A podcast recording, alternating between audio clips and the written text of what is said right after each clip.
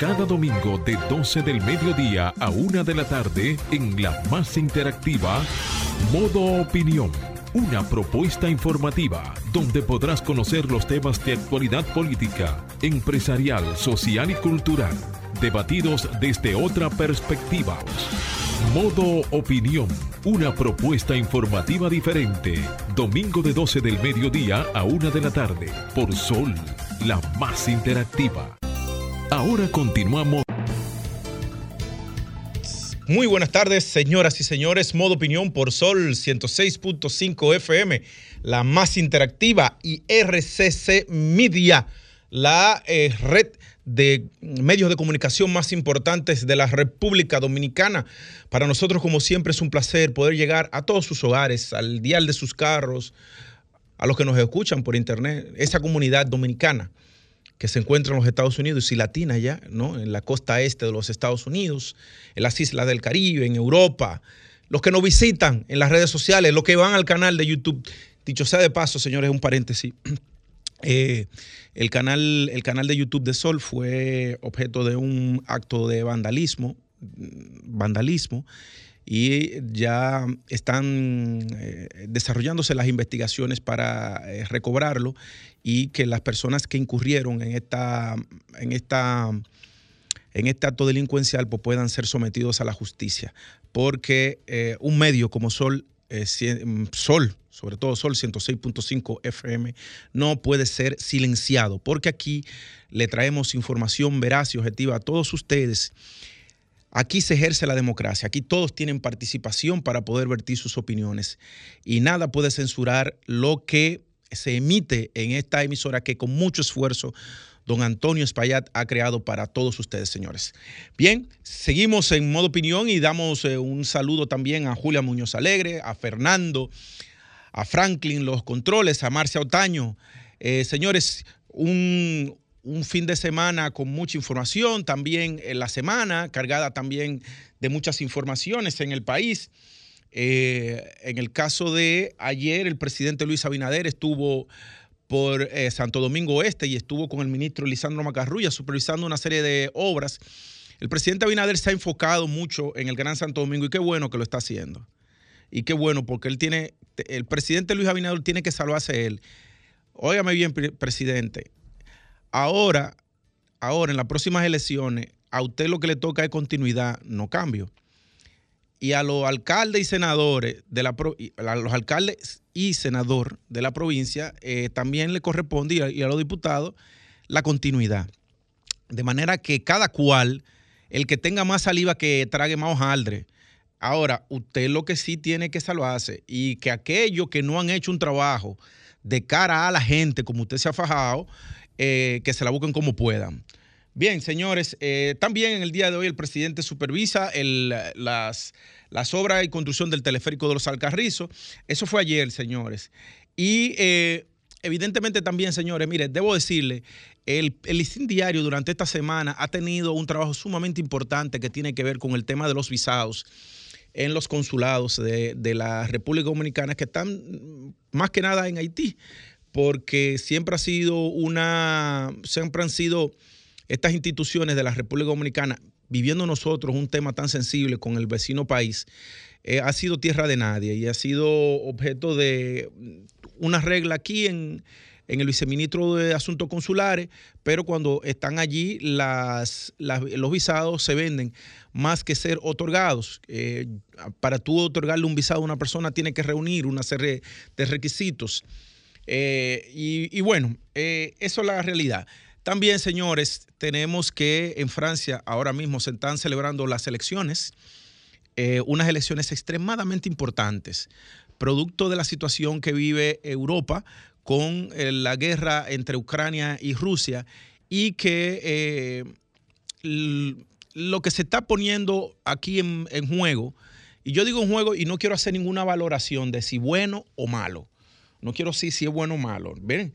Es si eh, Francia se queda siendo miembro de la OTAN y apoya la guerra contra la guerra que se está llevando entre Ucrania y Rusia, eh, dándole armas a, Ucrania para que la escalada armamentista y la guerra continúe y ese pueblo termine masacrado, porque evidentemente el poderío militar ruso, ruso es superior. y la continuidad de la OTAN, dentro de la OTAN sería si ganara Emmanuel Macron, que sería su segundo mandato. el mandato presidencial de Francia es por cinco años. En el caso de Emmanuel Macron, em, se le tilda de ser el, presidente de los ricos. Recuerden que los chalecos amarillos eh, mm, duraron meses en protestas en, en Francia. Macron es un centrista, un centrista a carta cabal, tan así que Jean-Louis Mélenchon que es de la izquierda extrema, el Partido Comunista, pues eh, increíblemente, porque los extremos se unen, mm, no manda a votar por Jean-Marie Le, eh, Le Pen, que es la hija de Jean-Marie Le Pen, que fue objeto de un atentado en los años 70, el señor Le Pen. Y eso es lo que hace que Marie Le Pen se, em, em, comienza a activar en la política. Ella ha suavizado mucho el discurso, se le habla de extrema izquierda, pero en las últimas horas parece que los sondeos, y hay una parte de la población francesa que no está de acuerdo con que Francia apoye la, guerra de Ucrania, pero también que Francia no sea un muchacho demandado de los Estados Unidos y eh, Marie Le Pen declaraba hacía, hace apenas 24 horas que si ella ganaba la presidencia de la República, pues se retiraba de la OTAN. Eh, hay una desunión en torno a la, Unión Europea. Hay países que están claros que no, que aunque son miembros de la Unión Europea y miembros de la OTAN, pero no van a, someter a sus pueblos a las altas inflaciones y a la, a, la, a la falta de alimento, a la falta de energía para poder calentar sus alimentos, para poder eh, tener calefacción. Y eh, hay un, un resquebrajamiento que ya se venía viendo desde la crisis financiera del año 2007, eh, donde el proyecto europeísta por un tema financiero se veía amenazado, y resulta ser que la guerra con Rusia, ahora entre Ucrania, pues ha desatado una guerra armamentista y el periodo de paz de casi un siglo que vivía Europa, pues ya comienza a verse en, en entredicho. Pero bien, esa es la realidad. Vamos a ver qué pasa. Yo soy neutral de si gana Macron o, o, Marie Le Pen en, Francia. Sin embargo, entiendo de que Europa tiene que comenzar a presentar cambios. En el caso de España, para que ustedes vean lo que está pasando con la derecha y la derecha más al extremo, el partido Vox, que en las elecciones pasadas eh, sacó 54 diputados, ya se proyecta que en España ganaría 80 80 diputados si fueran elecciones presidenciales en el día de hoy. Y ya en Castilla-La Mancha, en Castilla-León, eh, para que el Partido Popular pudiera ser gobierno, tuvo que hacerlo en coalición con Vox y en Andalucía se estima lo mismo y es muy posible que la candidata sea Macarena Olona, un tronco de mujer. Qué mujer más inteligente, Dios mío. De esas mujeres que no andan pidiendo víctimas y diciendo que, que metan preso a hombre y demás. Miren, señores, otro tema que a mí de verdad que me llamó mucho la atención y me apenó tanto me apenó tanto fue lo que sucedió en la ferretería aquí en Cristo Rey, de la muchacha que por una, un, mediante punzón, no un acto cortopunzante, eh, mató a un ciudadano chino. Eh, yo, yo vi el video, evidentemente la muchacha estaba siendo objeto de un maltrato. Yo, yo quiero decir algo y, pedirle a las autoridades y al pueblo dominicano que esto que pasó con esta jovencita no lo dejemos pasar por alto. Yo soy un consumidor, me encanta la comida china y, voy mucho al, barrio chino. Y yo en muchas ocasiones he visto cómo los dominicanos y dominicanas que trabajan en, los negocios de los chinos actúan con mucho miedo. Eh, con mucho miedo. Eh, que no pueden hablar con los clientes mucho, que el tema de la propina no se sabe dónde va a parar. Y eh, aquí lo que quiero dejar evidente es que el Ministerio de Trabajo debería indagar cuáles son las condiciones laborales que tienen los dominicanos en los negocios de los chinos en la República Dominicana.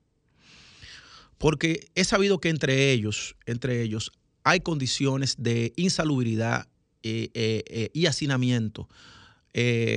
cuando traen chinos desde China a trabajar con ellos y lo que le dan son condiciones precarias. Pero sería bueno que se investigue a fondo qué pasó ahí, que se empleen a fondo, porque evidentemente la muchacha fue en defensa personal. Fue en defensa, personal.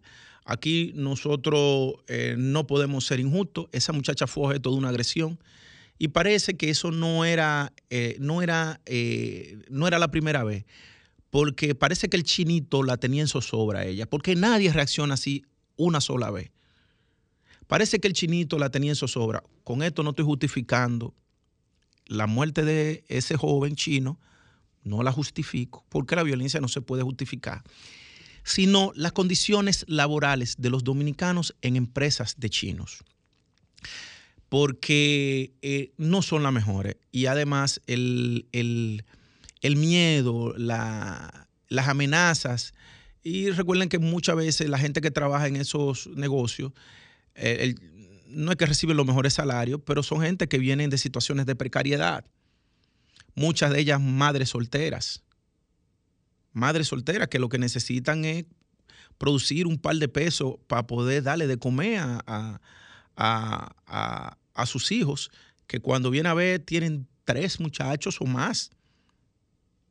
Entonces, eh, a la joven que se entregue, si hay algún abogado que quiera asumir el caso, como, como los hay, eh, que asuman el caso de defensa de esta joven, pero no se puede pasar por alto esta situación, señores.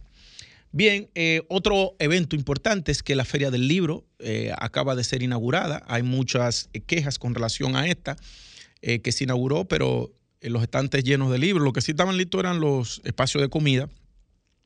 Sin embargo, tenemos que celebrar la fiesta del libro en la República Dominicana.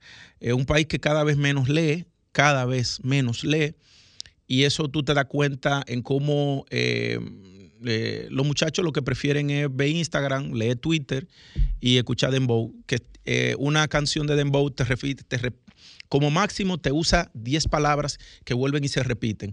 Lo que te dice a ti que un joven no, no a través de la, eh, de la música no puede enriquecer su acervo cultural y desarrollar capacidades expresivas que le pudieran eh, permitir inclusive conseguir un trabajo con un salario digno y, bien remunerado.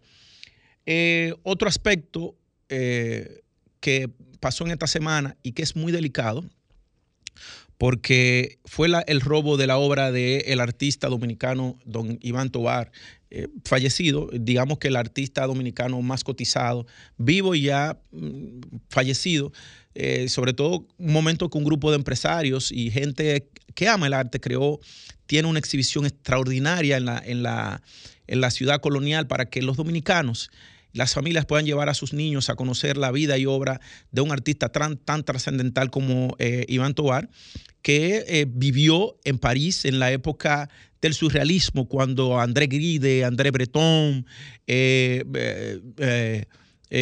André Marjot, Picasso, Dalí, tanto, tanto el surrealismo desde el punto de vista literario, con, con escritores como André Gride, André Breton, André Malraux, que fue el ministro histórico de Cultura de Francia, eh, sino en el, en el ámbito pictórico como lo fue Picasso y como lo fue eh, Salvador Dalí, ambos españoles. Y en el caso latinoamericano, nosotros tenemos a don Iván Tobal, pero también tenemos a Wilfredo Lang, el, el, el cubano, que fue uno de los también máximos representantes del surrealismo, pero como latinoamericano, señores. Vamos a una pausa y volvemos.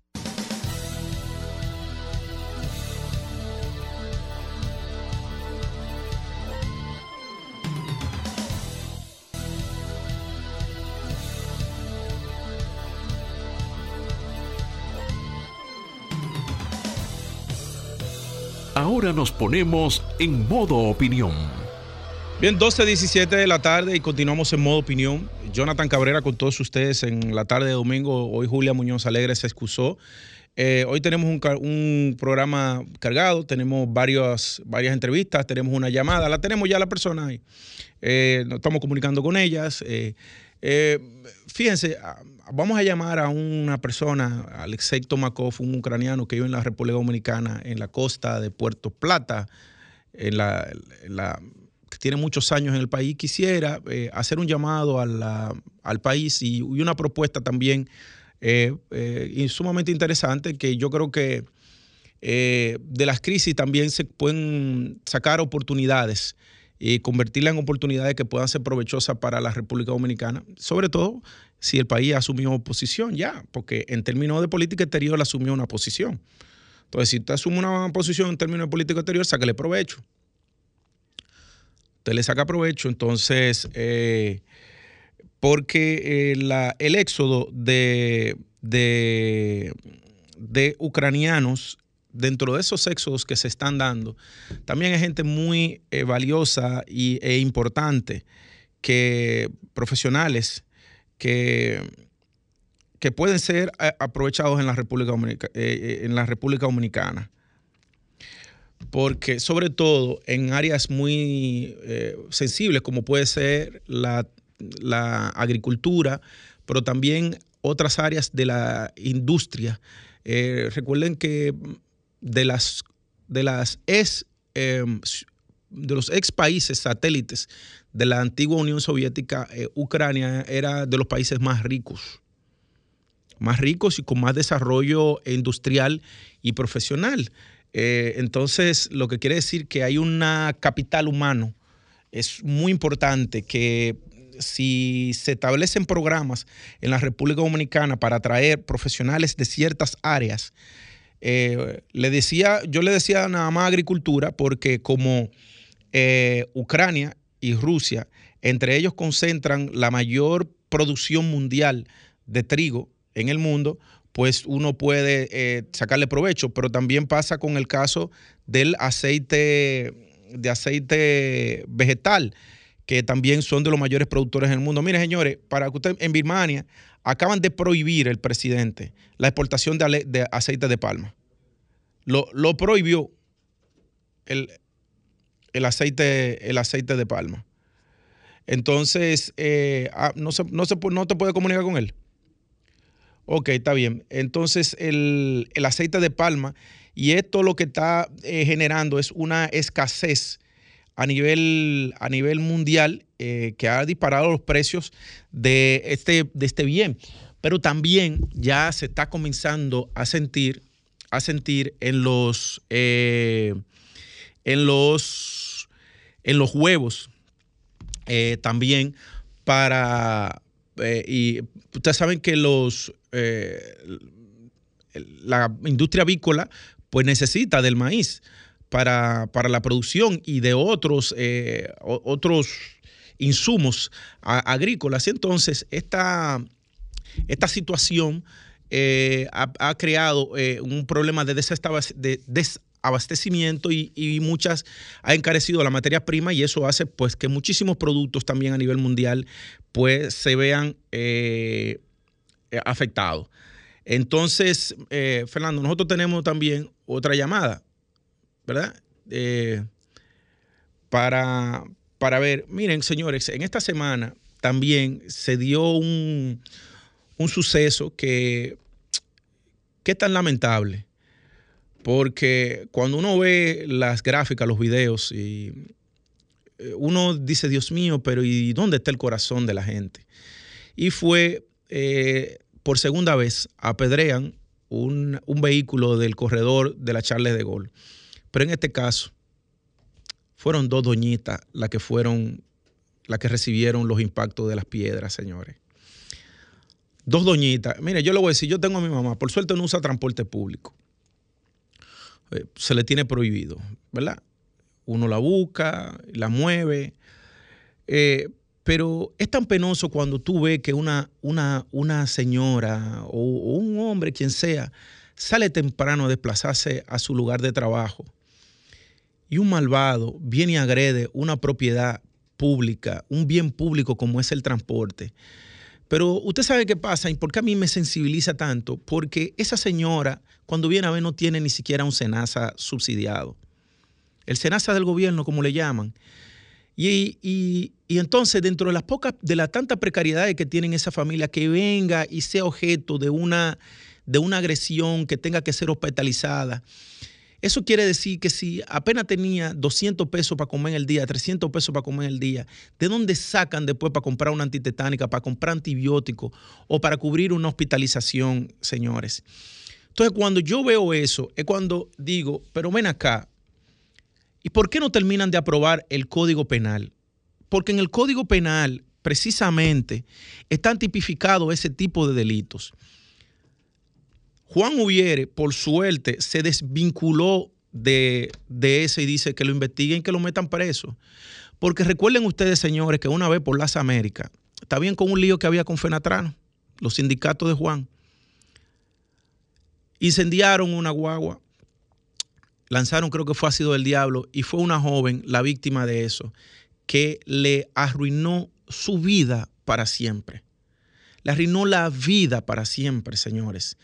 Entonces yo, yo me pregunto, ese tipo que se ve en el video tirándole la pedrada a ese autobús, ¿qué es lo que tiene en su cabeza? Pero no tiene madre, no tiene padre, no tiene hermana.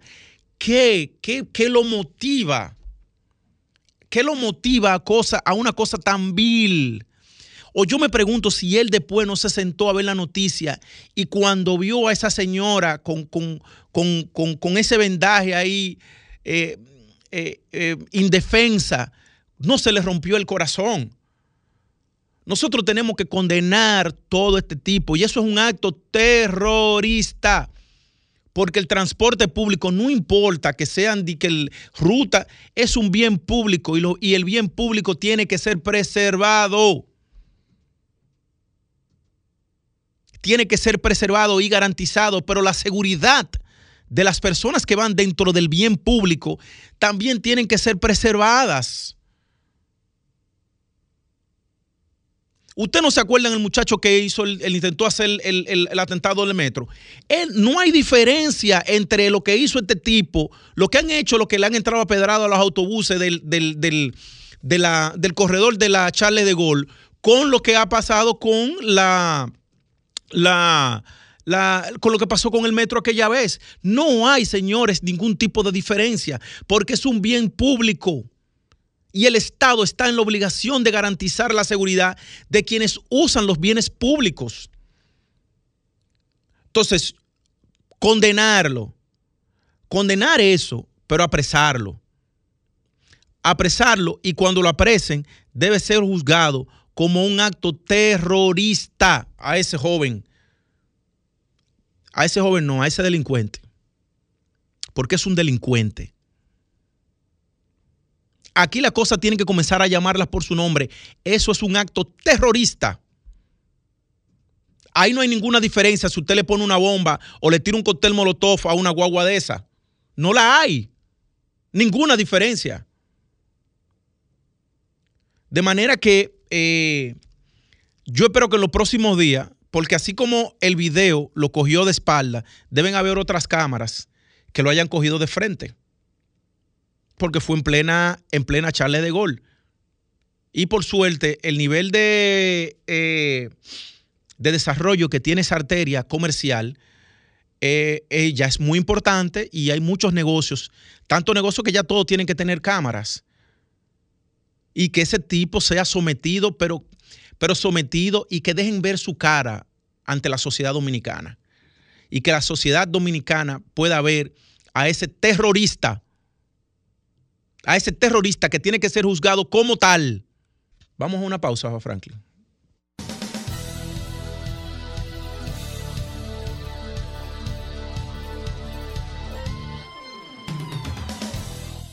Bien, señores, continuamos en modo opinión. Son las 12.30 de la tarde.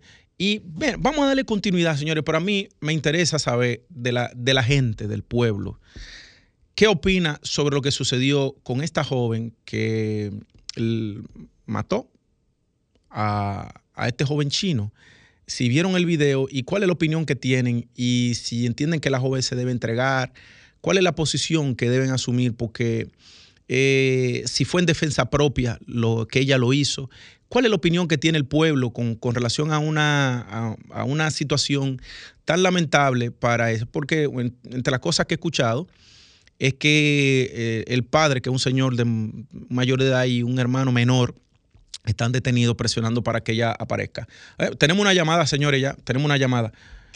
Buenas tardes, ¿de dónde nos llama su nombre y su, y, de dónde, su nombre? Buenas tardes, buenas tardes, el Distrito Nacional Miguel Fernández. Mira, muy lamentable lo que ocurrió, pero hay una situación que tal vez se viene dando.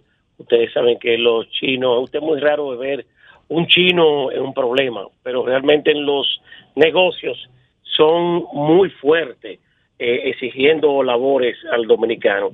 Y ahí se demuestra que el chino tenía una falta de respeto de manera muy fuerte eh, con sus empleadas en el término de que él tenía un mayor rango. Dicen que no fue el dueño, que él no era el dueño, el propietario, sino que ha llegado a la familia y tenía como gerente. entonces ahí se, también se ve el grado de violencia que hay en el país. porque si la joven debió tal vez reaccionar, llamar a alguna alguna alguna persona, hacerle cualquier Pero parece que era una zozobra, ¿viste? Sí, pero era una zozobra, se ve que con una patada de esa naturaleza, el instinto de, de uno actuar, porque hay que ponerse muchas veces en la situación del otro cuando actúa de manera violenta, porque es un instinto rápido. Está bien, muchas gracias. muchas gracias. Buenas tardes, ¿dónde nos llama y su nombre? Buenas tardes. Se cayó. mire, habían varias llamadas. Señores, vuelvan y llamen que, teníamos. Eh, muy interesante. Fíjense que vamos coincidiendo con, con la. Con, con, con, los hechos. O sea, para mí era un acto de zozobra. O sea, buenas tardes. ¿Dónde nos llaman? Su nombre y su. Sí, buenas tardes. Le habla María Eugenia de San Cristóbal. Óigame, yo vi el video Ahí se ve la agresión que el chino hace contra ella. Baja el radio, por favor. Pero también quiero decirle que los chinos están impuestos a eso, porque incluso hay muchas nacionales haitianas que no pueden ni hablar ni nada. Y eso es una, como una dictadura, como una, una no sé cómo ni el término ahora Está bien. Muchas gracias, señora. Buenas tardes. ¿De dónde nos llama y su nombre?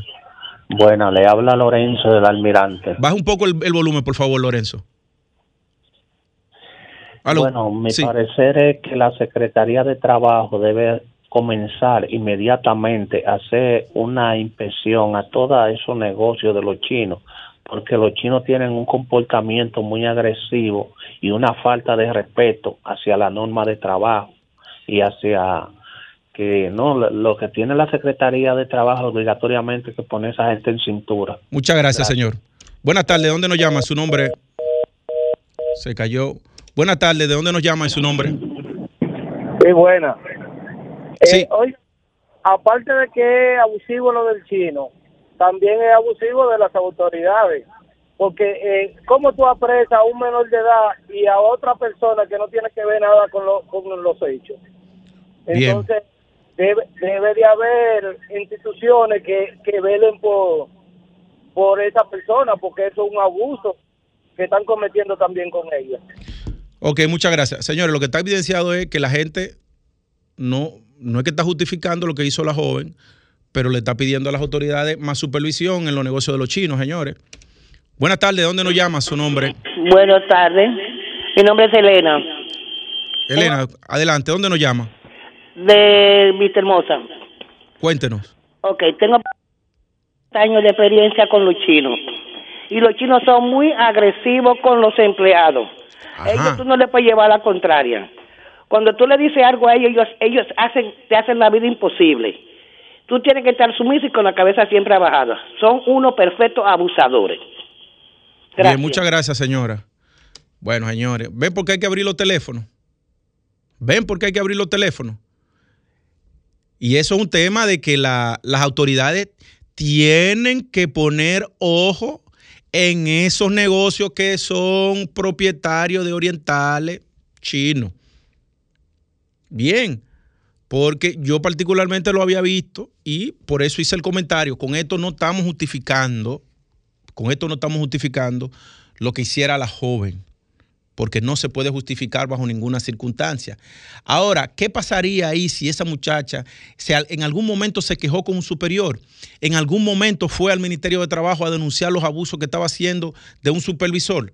¿Entiendes? Eh, y que se pudieran tomar cartas en el asunto. Por, ¿Sabes por qué yo estoy diciendo esto? Porque yo no quisiera que esto se convierta en una norma en los espacios de trabajo. y que, lo que, que, los lugares de trabajo, cuando hayan abuso, se terminen en violencia, que, que les cuesten la vida a alguien. Entonces, el Ministerio de Trabajo tiene que poner carta en el, en, el asunto, señores. Eh, eh, que, que, esto no se convierta luego en una bola de nieve de violencia dentro de los, eh, los, lugares de trabajo, señores. ¿Qué hacemos? Vamos a, vamos a una pausa y volvemos. Ahora continuamos con Modo Opinión, donde nace la información. 12.40 de la tarde, señores, y ahora continuamos en Modo Opinión y tenemos a a la, bueno, una regidora histórica, porque está haciendo una, una gestión en su, en su regiduría histórica. Estamos con Neris Martínez. Neris, buenas tardes, qué gusto tenerte. Jonathan Cabrera, de este lado. Ay, gracias, Jonathan, qué placer oírte.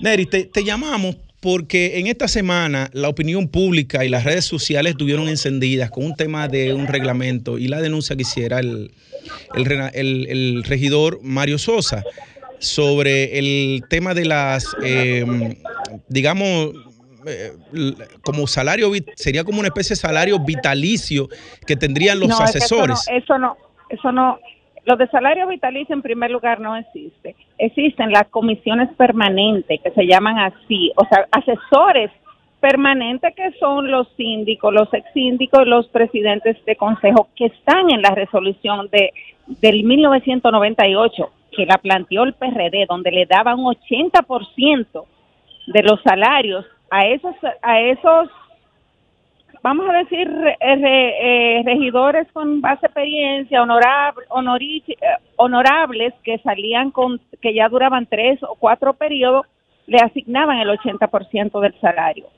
En el año 2003, estando, estando yo en el ayuntamiento, ya cuando nosotros entramos en el 2002, se envía otra resolución bajándolo al 50% a los mismos asesores permanentes.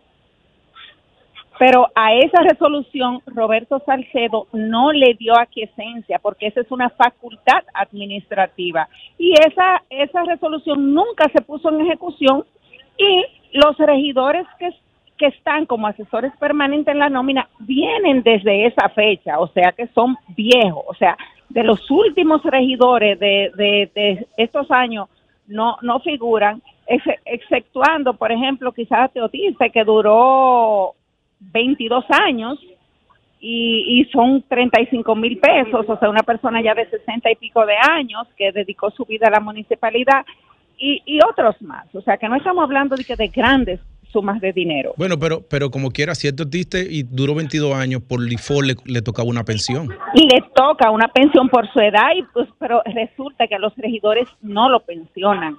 Pero no, o no lo pensionaban en ese entonces, porque ahora los regidores entran a la TCS y entran como, como empleados cualquiera. Ahora, la esencia de esa denuncia, Jonathan, no era ni siquiera el reglamento. Mario Sosa fue usado para una trama interna del PRM para la elección del presidente del, Consejo de Regidores, que era hoy.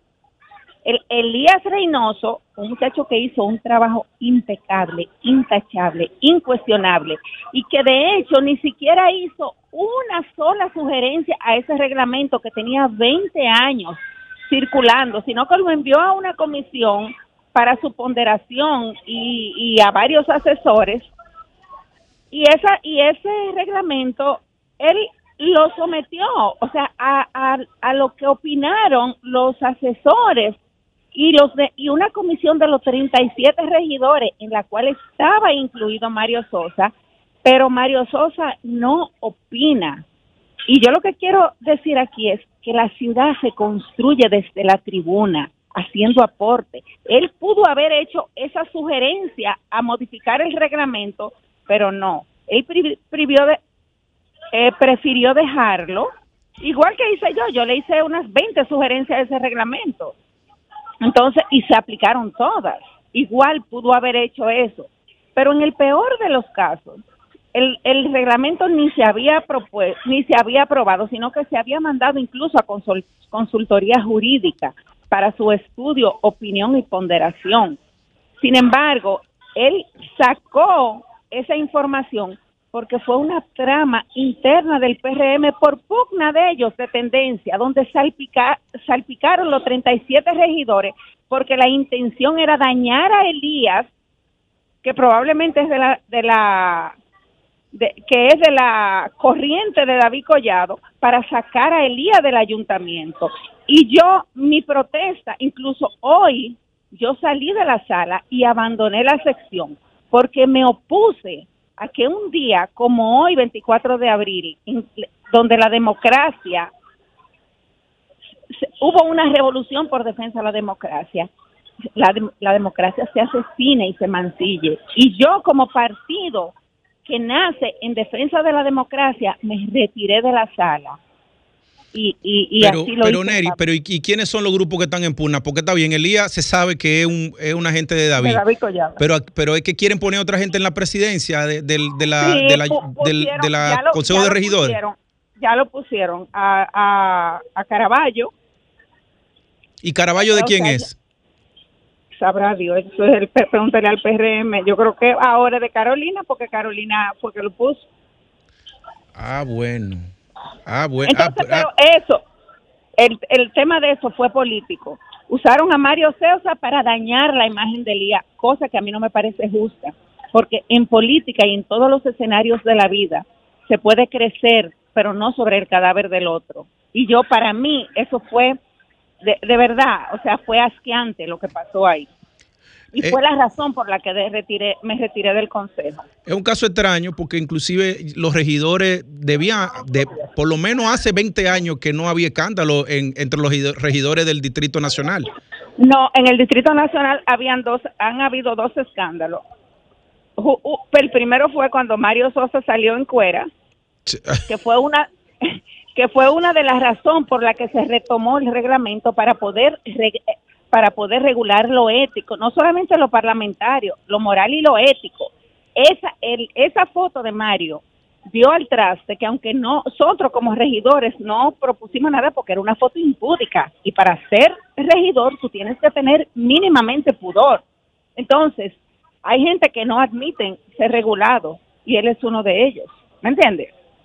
Entonces, ese fue el, único escándalo. Y el segundo escándalo fue la publicación de él en contra de Elías. Pero eso no, él fue usado. O sea, él fue usado en el PRM para plantear esa, esa situación y hacerle daño a Elías. Y como él es, es que se maneja en redes, lo usaron a él. Pero esa fue la trama. Ven acá, ¿y quién entonces eh, está como vicepresidenta de la, del Consejo de Regidores? Leonor, una chica realmente muy valiosa. O sea que, ya no está Liz. No, ya no está Liz. Liz era la que encabezaba la otra plancha. Y a Liz incluso pusieron el que iba como presidente, vicepresidente de la plancha de Liz, porque también Liz fue usada en ese proceso, déjame decirte, o sea, penosamente lo digo. Y, lo digo porque estoy ahí adentro y porque, oye, conozco el cojo sentado. Yo duré en esa, viendo esa sala lo que pasaba ahí muchos años. Ok, bueno. Eh, entonces es una situación difícil porque eh, pues, se puede acabar la luna de miel entre Carolina y David. Ah, pero ya esos son asuntos del PRM. Eso eh, yo, yo soy de Fuerza del Pueblo, acuérdate. Mira, ¿y cómo están ustedes con los preparativos? ¿Tienen candidatos ya para la Fuerza del Pueblo en el Distrito Nacional? Mira, ese es un tema. Ahí el presidente designó una comisión para ver todas en un proceso democrático, para ver todos los que tienen aspiraciones. Asumo que harán como se ha hecho siempre, que harán una medición de imágenes y el que salga puntero será ese. Realmente nadie ha salido como prospectos momentáneamente, aunque siempre los políticos aspiran pero sí, pero ya hay, ya hay, ya hay, ya, ya, yo particularmente yo sé de uno que, que ya está para el 26 o el 20, para el 29 creo que, o primero de mayo. Hay un hay un aspirante que viene del sector privado, que aspira. Por la fuerza del pueblo. Por la fuerza del pueblo, claro que sí, el lanzamiento. Ah, bueno. Pero está el caso de Omar, que todavía no se define porque no se sabe si es para la senaduría o para la alcaldía, pero a Omar uno lo ve brincando en palizata por la circunscripción 3 y la 2. No, pero el tema de Omar es que Omar es regidor del Distrito Nacional e incluye las tres, o sea, A ti te pueden elegir por una circunscripción, pero al momento de legislar, tú legislas por, por, el, por la ciudad y por el país. Mira, Neri, y, para concluir ya una pregunta, ¿y tú vas a aspirar a una diputación o te queda en el Distrito Nacional, en la, en, la alcaldía? No, yo no aspiraré ni a regidora, ni a ni a, a diputada, ni a nada. Yo voy a dejar la vida para que Leonel sea presidente. Bueno, señores, tuvimos a Neri Martínez. Mi formación es administrativa no, no, no normativa, no reguladora y, ese tipo de cosas. Bueno, Neri, gusto de escucharte, señores. Neri Martínez, eh, regidora por la circunscripción número uno del Distrito Nacional de la Fuerza del Pueblo. Fuerte abrazo y que tengas un feliz domingo, Neris. Gracias, Jonathan. Un abrazo. Pues, señores, vamos a continuar con modo opinión. Eh, ya ustedes escucharon ahí lo que pasó en la, en la rendición de cuentas de la eh, alcaldesa del Distrito Nacional, Carolina Mejía. Eh, Carolina Mejía y lo que sucedió en la elección del buffet directivo de del Consejo de Regidores. Debo decirle siempre y explicarle al, pueblo dominicano que el Consejo de Regidores es realmente el ayuntamiento porque ahí donde se dictan y se trazan todas las políticas públicas que luego eh, el alcalde, que es la parte administrativa, ejecuta. Eh, pero todo, todo debe pasar por la por el Consejo de Regidores a la sala capitular, que es donde se discute, se parlamenta, donde se aprueba todo lo que es en beneficio de la, del, territorio que es administrado ahí. Eh, es una... Me llama mucho la atención eso que pasó ahora en el, en el, en el Consejo de en la elección de los bufetes directivos y el caso, lo que explica Neris, que, me habría gustado llamar a alguien del, PRM para que nos explique eso. Tú, tú tendremos el teléfono de, Liz o de Mario Sosa. Llama a Mario Sosa, sí que yo todavía tenemos tiempo para ver qué fue lo que pasó aquí, señores. Con y bueno, y evidentemente decirle, porque realmente la, la, la denuncia que hace Neris Martínez que Mario Sosa fue usado por el, dentro por el PRM para eh, sabotear a Elías Matos, que es un que era el que presidía la sala capitular, pero también una gente muy cercana a el ministro de Turismo eh, David Collado y que también fue alcalde del Distrito Nacional. Entonces sería importante saber qué es lo que está pasando. Si no están ahí en la sala capitular, en, la, rendición de cuentas, eh, no, lo, no lo toma, ¿verdad? Y Alice Miese, tú lo tienes el número ahí.